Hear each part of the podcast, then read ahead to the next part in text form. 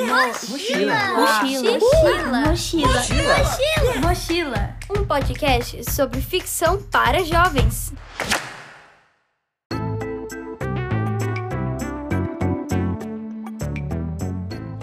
Se tem uma autora no Brasil que entende sobre os jovens, esta autora é Márcia Kupstas.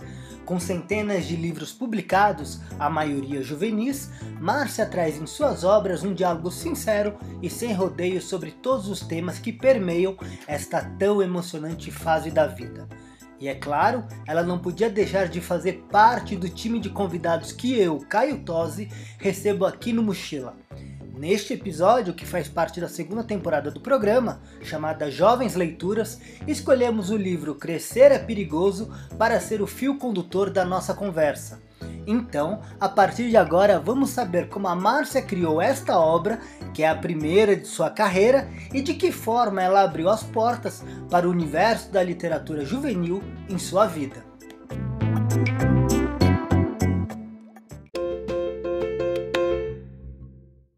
Oi, Márcia, que bom que eu tenho você aqui nesse episódio do Mochila. Tô super feliz com a sua presença.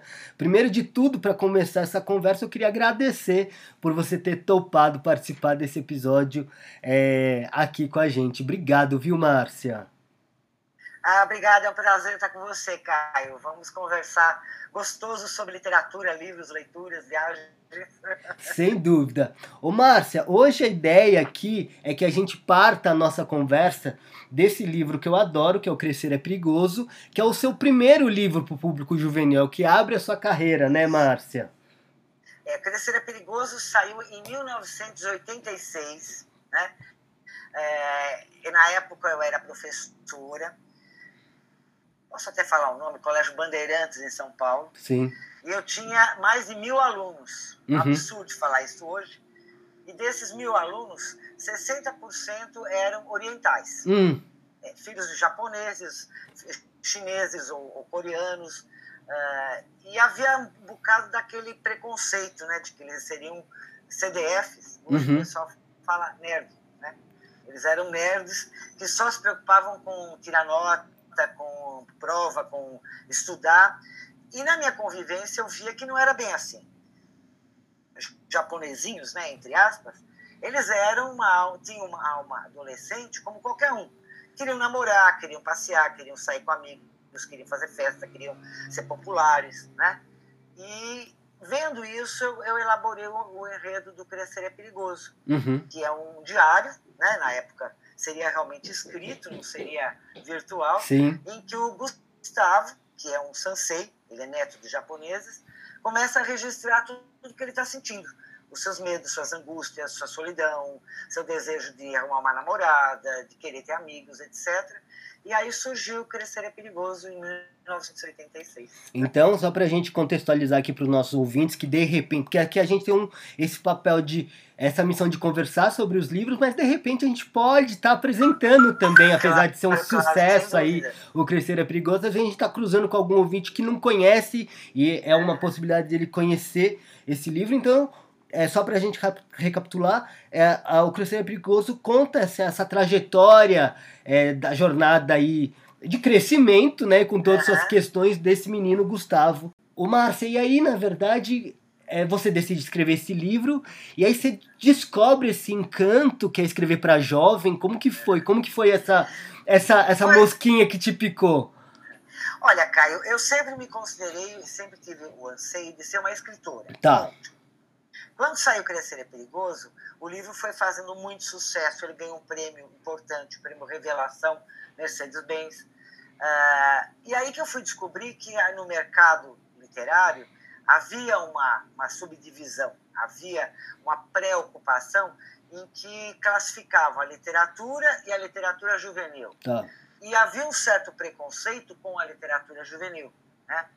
Uh, eu achei isso aqui um bocado estranho, e com o sucesso do Crescer é Perigoso, eu comecei a ser muito procurada por editoras que trabalhavam os livros na escola. Eles faziam os livros paradidáticos, e nisso aqui muito de literatura juvenil e infantil. Né? Uh, quando eu percebi que o mercado dessa literatura estava muito querendo meus livros, e eu tinha muito que falar para público jovem, eu falei, por que não? Né? Uhum. Então, hoje, eu tenho 30, 33 anos de carreira, né? tenho mais de 150 livros publicados, e boa parte desse volume é para público jovem.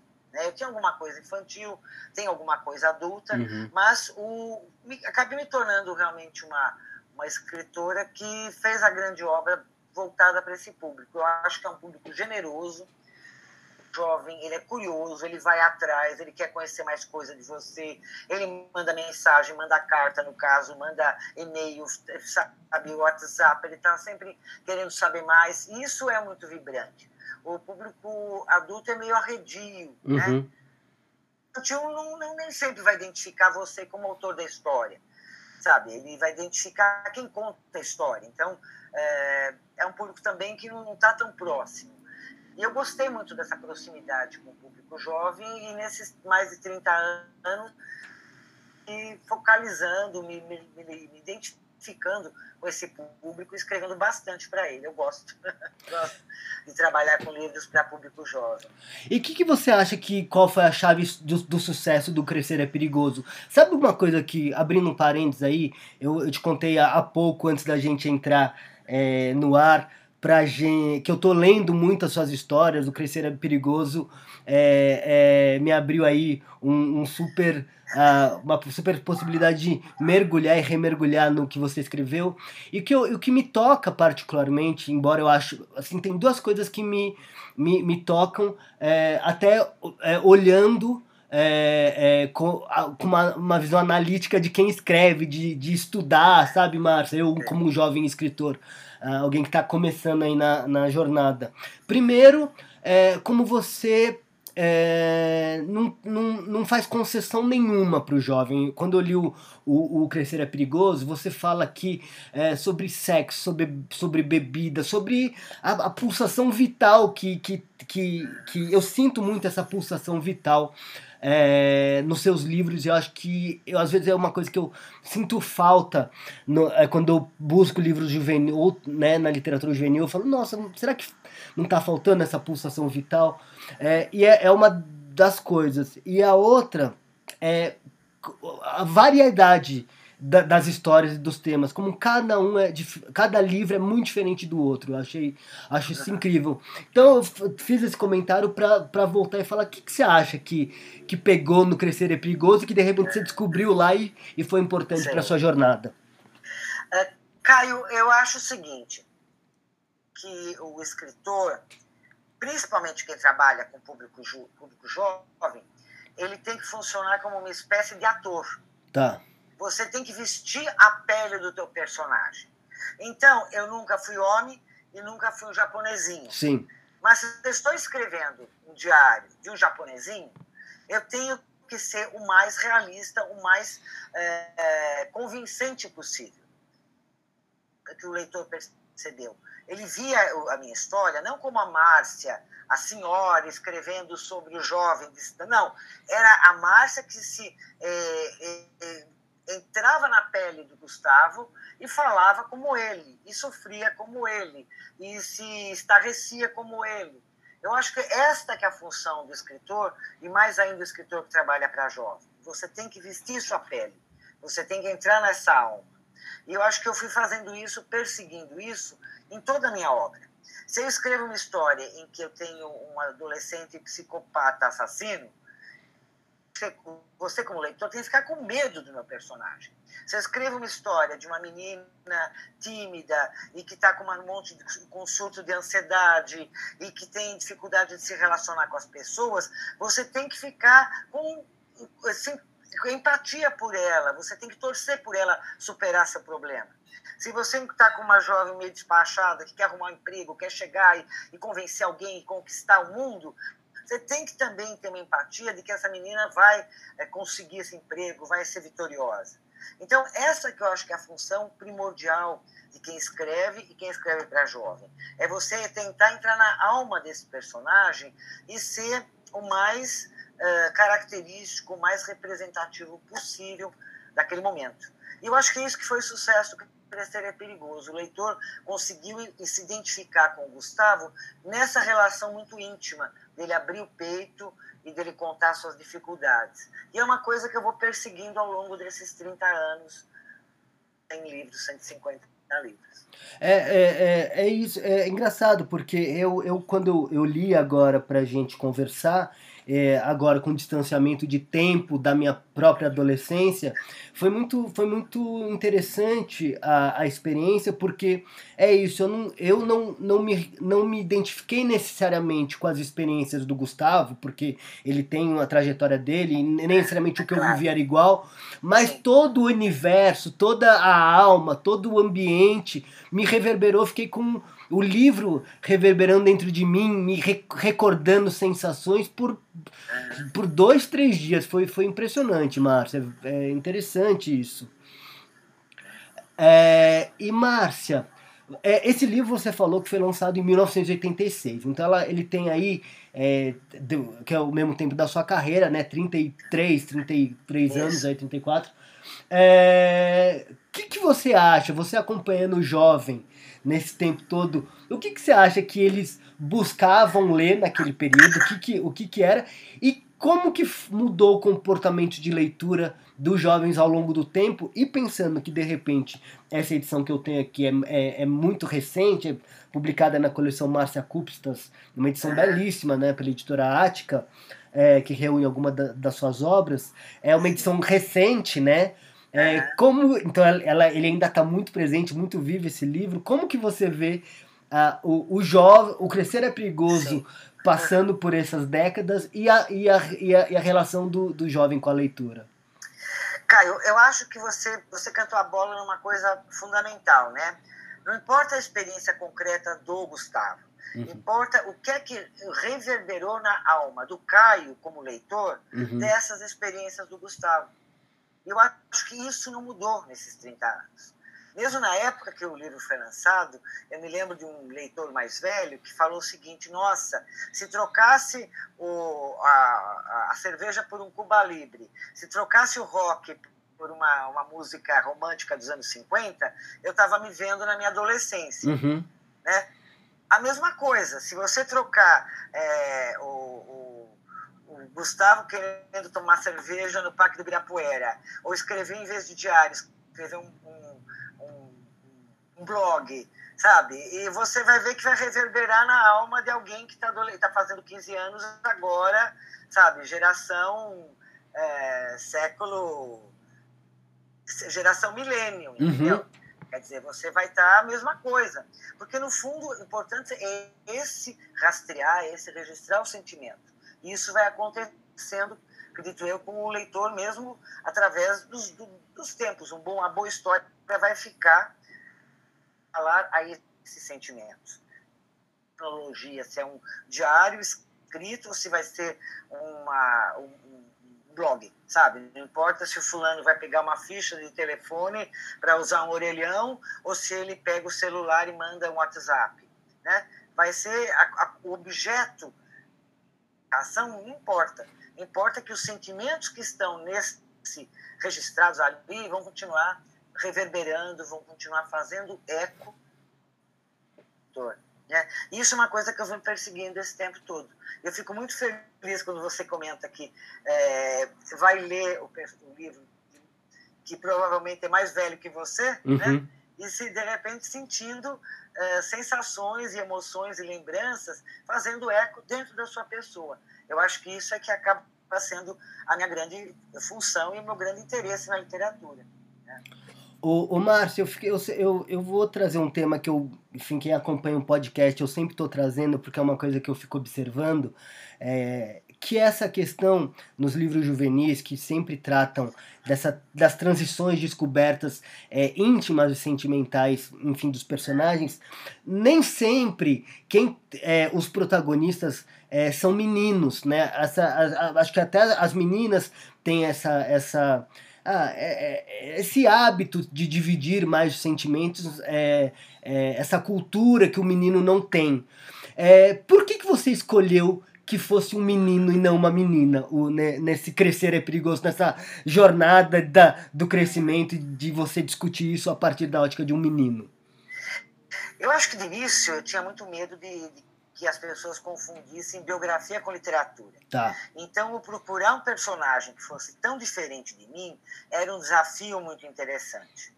Então, eu usei Gustavo muito como um duplo desafio. Quer dizer, desnudar a alma de um personagem que fosse tão diferente de mim e ser convincente. Né? Uhum. Né? Mas depois disso, eu fui me tranquilizando. Eu já escrevi tanto em primeira pessoa como em terceira pessoa, personagens femininas fortes, uhum. que também têm momentos de revelação, que também têm momentos de descoberta. Né? Uh, você vi que você tem aí o, Revolução em Mim. Sim. Pega a alma da menina, da adolescente, passando por dificuldades, superando as dificuldades. Né? Uh, o meu livro mais recente que é o Fronteiras, né? uhum. né? Ele vai pegar também uma adolescente e o relacionamento dela com a tia. Então são duas gerações se reencontrando e, e se, se, se, acertando. E também é, é muito rico em termos de descobertas pessoais. Então eu fui perdendo um pouco esse esse medo de que as pessoas confundissem a literatura com a biografia, né? Mas hoje isso aqui para mim depende. É, o personagem me nasce como um rapaz ou uma moça, é indiferente. Eu acho que aí depende de como eu vou construir a evolução da trama. Tá? Mas no começo havia um pouco de receio de, de fazer biografia. Mas isso, nos quatro, cinco livros, eu já deixei de lado esse medo. E, e, e, aquilo que eu comentei sobre a diversidade das histórias, a diferença, realmente eu tenho lido um atrás do outro e eu vejo como um é muito diferente do outro. É. Como que é esse. Porque aí, eu, eu sempre eu, às vezes eu quebro o protocolo para falar também da minha experiência como escritor, mas como a gente está aqui, a ideia é bater um papo super descontraído, enfim. Embora eu me coloque aqui como jornalista, mas também tenho uma experiência como escritor, então eu vou dividir aqui. Eu tenho, eu, eu busco sempre esse cuidado, assim, como que eu não me repito, né, de um livro para o outro, né? Porque é um risco, né? E eu percebo aqui ao, ao passear um pouco pela sua obra é, como tem essa, essa tensão de que uma história é muito diferente da outra, sempre trazendo esse é, toda, todas as questões da adolescência. Você tem esse cuidado? Como que é isso? Esse, esse olhar para falar, puxa, eu quero é, variar, oferecer várias opções aí para os leitores. Eu não sei dizer, Caio, exatamente como que as histórias vão surgindo. Tá. É, é um lado meio misterioso. O processo de criação aí é meio misterioso. Mas existe uma coisa que é um fio central.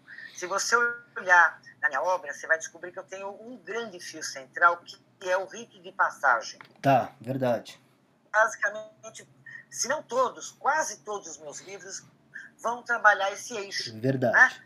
Então, seja através de um primeiro beijo, seja através de uma primeira festa de aniversário, seja através de uma aventura que a personagem faz com a tia, um primeiro emprego, é, uma mudança de casa, seja o que for, você vai descobrir que é um momento de ruptura em que a personagem vai crescer, vai mudar o seu, a sua forma de pensar, vai, vai acrescentar valores, vai modificar valores. Então, esse rito de passagem é o meu esteio, é o meu eixo. É uma coisa que vai acontecer e significativamente na minha obra inteira. Agora, os temas específicos, realmente eles vêm surgem de tantas formas, surgem de uma notícia de jornal que eu li, de uma conversa com uma vizinha, de uma pessoa que eu conheci, né? às vezes de, um, de uma junção de coisas, né? uma coisa que você está lendo, ao mesmo tempo uma conversa que você teve, um assunto que você achou interessante, de repente a ideia vai crescendo e a pesquisa vai se avolumando e você parte para aquilo lá. Né? Aí eu acho que é um processo meio misterioso mesmo, o processo de criação. Mas você pode ver que é um eixo. Uhum, é verdade. Esse eixo persigo ao longo desses 30 anos. E, e bom, você está falando aí como, como nascem as histórias misteriosamente, é, né? Que a gente nunca sabe. Mas como que funciona o processo de escrita, Márcia? Você planeja ou você é uma escritora que vai deixando acontecer? Como que é o, o, o a construção do livro? Aconteceu de tudo, Kai. Teve, teve livro em que praticamente, a, a partir da ideia que eu tive e escrever o primeiro copião do livro, foi um processo quase que assim, imediato. De em 20 dias, 30 dias, eu tinha o livro pronto. Tá. A primeira versão. Sim. E o contrário, o livro que nasceu de muita pesquisa. Então, eu fui, eu tinha um, um, certo eixo central, mas eu fui atrás, eu viajei até o lugar, entrevistei pessoas, é, elaborei uma primeira versão que foi difícil. Às vezes eu parei na metade, comecei do zero de novo. Às vezes eu não gostei do foco narrativo, recomecei. Então, há de tudo. Tá? Há processo de tudo. Agora, eu fiz questão de assinalar a primeira versão, porque seja o que for, entre a primeira, a segunda, a terceira e até mais, é fundamental um trabalho de reelaboração hum, literária. Né? Então, o escrever é uma coisa, o reescrever é outra. As pessoas às vezes têm a pressa de querer publicar, principalmente em tempos em que você tem a facilidade de, de via e-book, você publica rapidamente, e às vezes faz grandes bobagens. A pessoa, ah, escrevi 300 páginas. Talvez escreveu 300 páginas em que 50 fossem aproveitáveis. Uhum. É, há um trabalho de, de, reelaboração literária que é fundamental, sabe? De reescrever. Então, quando eu escrevo uma primeira versão, às vezes esse livro vai ficar na gaveta, depois eu vou imprimir em papel, vou ficar rabiscando seguidamente faço uma segunda versão, dou mais um tempo, ainda não me agrada, às vezes eu mudo a ordem dos capítulos, às vezes eu acrescento ou tiro um personagem, sabe? Modifico diálogos inteiros. É uma parte que está chata, monótona, eu volto a reelaborar.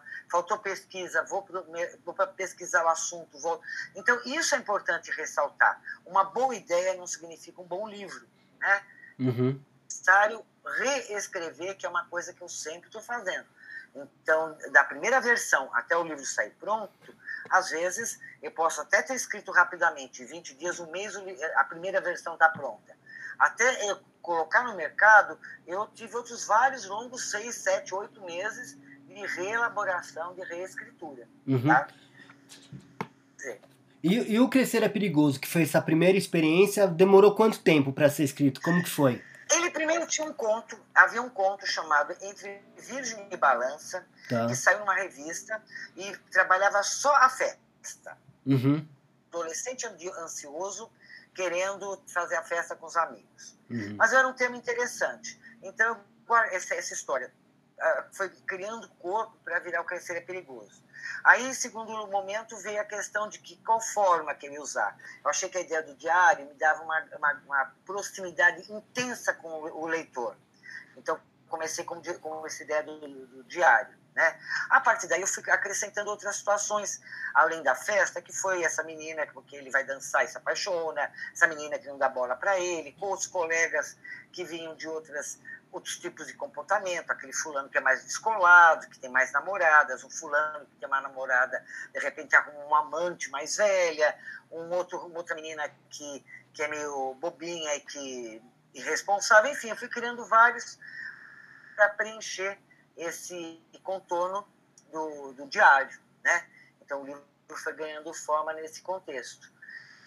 É, em, em, termos da primeira até sair, foi em torno desses oito, nove meses, que é mais ou menos o, a praxe de você fazer um livro juvenil. É por aí. E você fez alguma atualização para essas novas versões? Sim, a, como que foi? A coleção, a coleção é, Márcia Cúpista saiu pela Ática já tem uns 9, 10 anos. Eu revi todos os enredos. Algumas vezes eu mudei alguma coisa que estava muito datada, né? alguma coisa de gíria que estavam muito datadas, alguma questão de referências. É perigoso foram poucas coisas, alguns outros livros mexiam um pouco mais, né? Mas foi a, a coleção foi revista nesse contexto do novo público. Tá? Uhum. Ô Márcia, você que é uma uh, especialista em literatura juvenil, tem toda essa carreira super consolidada e super específica também. É, eu aqui com essa minha experiência no podcast, eu tenho tido uma surpresa muito. A gente sabe, mas quando a gente vai dialogando, a gente vai se surpreendendo. É, porque o que, o que o meu maior barato aqui é foi descobrir como a, a, a literatura é, juvenil é, podia nos abrir portas de falar sobre tudo, tudo, né? Então aqui a gente já falou sobre é, é, é, sexualidade, questão racial, é, enfim, de tudo, tudo, tudo, diversidade, questão dos meninos, questão das meninas. É, e isso me surpreendeu, assim, falando, puxa, qual é a. Olha a potência que um livro juvenil e a literatura juvenil realmente tem, é, enfim, na vida das pessoas. Por que, que, será que a gente ainda uh, sente que a literatura. Eu sinto às vezes que a literatura juvenil, até mais do que a literatura juvenil, é, infantil, tem uma questão de ser colocada de lado, é, ser colocada menor, assim, meio assim, ah, não sei se é, vale muita coisa, né? É, por que, que você acha que isso acontece, Márcia? Isso acontece porque o escritor juvenil, na década de 80, 90, venderam muito, vendeu muito. A literatura juvenil vendeu muito e vendeu muito nas escolas. E, para uma certa crítica, o fato de vender nas escolas implicava na, na adoção do livro, uhum. seria uma literatura de cabresto, seria uma literatura obrigatória. Sim. E, por ser uma literatura obrigatória, eh, muitos críticos acreditavam que ah, haveria mais um empenho do comercial da, da, da editora uhum. do que propriamente um talento do escritor. Sim. Então, o fato do escritor vender muito é, menos, era menos a capacidade dele falar com esse público do que a capacidade do comercial, da editora ser forte. Uhum. Então, se criou uma ideia de que vendeu muita porcaria. Né? Uhum. É, se agradou o jovem, não presta. Isso é muito complicado. Né? Isso é muito complicado. É óbvio que uma editora grande, nos anos 80, 90, ela conseguia chegar nas escolas e jogar material de divulgação impressionante. Então, é, eu conseguia fazer, vender o livro, emplacar o livro, basicamente por, porque era o material acessível que chegava para o professor. Né? Uhum. Né? Mas não é bem assim. O fato dele ter um material acessível chegando, podia até vender uma edição, mas não significava que o jovem, o leitor, ia continuar gostando, sabe? Um livro que não agradava o jovem, ele ia reclamar com o professor, ele não ia se identificar. Então, não ia continuar sendo é, fazendo essa carreira. Uhum. Porque, na verdade, ele tinha o que dizer. Né? Então, essa visão vem desse preconceito dos anos 80, 90. Tá. Eu acho que hoje diminuiu um pouco. Eu acho que com a chegada de autores estrangeiros, Sim. eu acho que com a chegada, com a, a, a, o leitor estando mais tendo opções diversificadas para poder encontrar material, ele vai ele vai separando, vamos dizer, o joio do trigo, ele vai descobrindo que havia escritor que vendia muito porque era, era, era impulsionado pela, pela máquina da, da, editora, e hoje não é bem assim. Hoje você tem também o escritor que vai ter o que dizer para esse público, que vai agradar, e é por isso que ele vai emplacar e continuar sucessivamente. Mas é uma visão de preconceito de 30 anos atrás e que ainda permanece em alguns setores, mas eu acho que está amenizando. Uhum. E até vou pegar o gancho que você me perguntava qual seria a diferença do leitor de 30 anos e de Sim, hoje. por favor. Eu acho que o leitor de hoje está muito mais. É, é, é, um leitor muito mais ativo. Mídias, elas, em vez de cortarem, elas ampliaram o setor de leitura. Uhum. Antes você tinha o livro, né? A revista, o jornal. Hoje você tem o contato pelo, pelo seu celular, você tem contato com o mundo.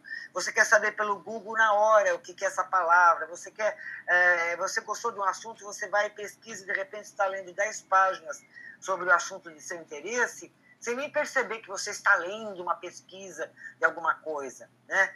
O material acessível está muito mais direto, as pessoas escrevem mais pelo WhatsApp, pelo que seja uma coisa, uma mensagenzinha curta, manda um e-mail, manda isso, manda aquilo. Então, esse universo ficou mais verbalizado, uhum. mais antenadas com a comunicação escrita. E isso aqui permite um leitor mais habilitado. Eu acho que as pessoas estão lendo muito mais hoje do que há 30 anos. Sim. Tá? E, e Márcia, é, às vezes eu pergunto, faço essa pergunta para alguns dos convidados aqui do podcast, que eu sempre gosto de saber. É, é uma pergunta meio que brincadeira, mas é. Qual, qual é o grande barato de escrever pro, pro, pro jovem? O que, que você acha nessa sua experiência? O que, que, é, que é mais legal? Por que escrever pro jovem, Márcio? Eu acho que o leitor generoso. Sim. Eu acho que é o leitor que está descobrindo coisas. Eu acho que é o leitor que diz na lata se gosta, se não gosta. Né? Ele não tem as ferramentas ainda de ficar. É, em, ai, não posso falar mal porque esse escritor é famoso. Uhum. Ai, eu tenho, que, eu tenho que gostar de, de, tal porque é um clássico. Não, se ele não gostou, ele vai falar que o clássico é porcaria. Sabe? Se ele achou que aquela história está mal contada, ele quer mudar, mudar o final, ele quer fazer. Enfim é uma troca de, de energia muito interessante. Uhum. Que eu acho que essa, isso, para mim, é muito, muito enriquecedor. Essa troca de energia é muito positiva, por isso que eu gosto do jovem. Não, que legal, Márcia. Olha, eu queria muito, muito, muito agradecer a sua presença, esse papo delicioso, cheio de coisas bacanas. É, do Crescer é Perigoso, mas falamos de outras diversas é. coisas. Então, Márcia, Sim. obrigado mesmo por ter topado aí participar desse episódio aqui. Sim. Posso fazer um comercial? Por favor, por favor, Márcia. Tem total aqui para falar de literatura juvenil. Este é o espaço. Eu tenho dois comerciais. O tá. primeiro é que em 2020, quer dizer, em plena pandemia, saiu Fronteiras, que é um livro que eu escrevi Márcia Cupstas, pela editora FTD. Sim. E é um livro que, ao mesmo tempo, agrega uma viagem que eu fiz é, de balão do, do, no Acre, uhum. né?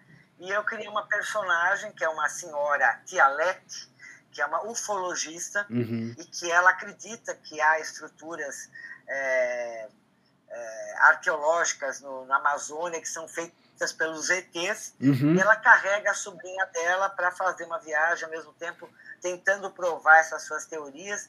É uma viagem de autodescoberta, que é muito rica entre sobrinho e sobrinha e, e, e tia. Fronteiras, o livro está sendo oficialmente lançado esse ano, 2021, editora FTD. E o segundo convite é que eu tenho feito, nesse tempo todo de quarentena, um blog que se chama Garrafas ao Mar, uhum. que está no meu, no, no meu site, né, www.marciacupstas.com, é, é, né, é, marciacupstas.com.br, uhum. tá? e vocês vão encontrar esse, esse blog Garrafas ao Mar. E eu sempre estou fazendo comentários sobre a pandemia, sobre literatura, sobre é, questões pessoais, sobre convivência com o meu cachorro, uhum. que é meu grande companheiro aí na, na quarentena. Então fica o convite, vai ser um prazer que vocês apareçam por lá. Sem dúvida, eu fiquei super curioso aí por, pelas fronteiras, vou, vou procurar. E que legal, Márcia, obrigado mesmo, viu? É um prazer, Caio. Espero que realmente você consiga matar sua curiosidade com o que a gente conversou aqui continue na carreira também de, de jornalista e escritor para público jovem. Não, legal. Obrigado, Márcia.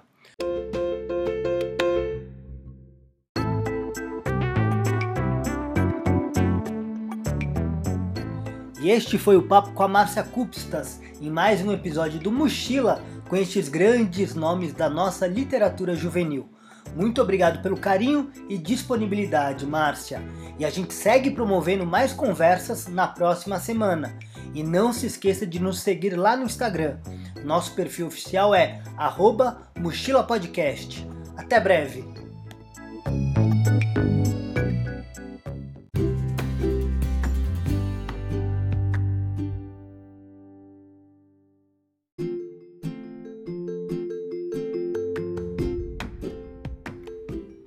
E ao final de cada episódio, eu agradeço os amigos e parceiros que ajudaram de alguma forma na realização deste podcast. Então, o meu muito obrigado para Bihel, que é o responsável pela nossa marca, para o João Amódio, que criou a vinheta que abre e encerra nossos programas, para o Chico Aleixo, que cuidou da mixagem da vinheta, e também o agradecimento a Renata Bortoleto, Renata Malhoca, Daniel Júnior, Anderson Costa, Felipe Parra, Mauro Palácios, Felipe Camargo e Oscar Garcia, que disponibilizaram seu tempo e conhecimento em conversas que me ajudaram a criar e formatar este projeto. Mochila. Mochila. Mochila. Mochila. Mochila. Um podcast sobre ficção para jovens.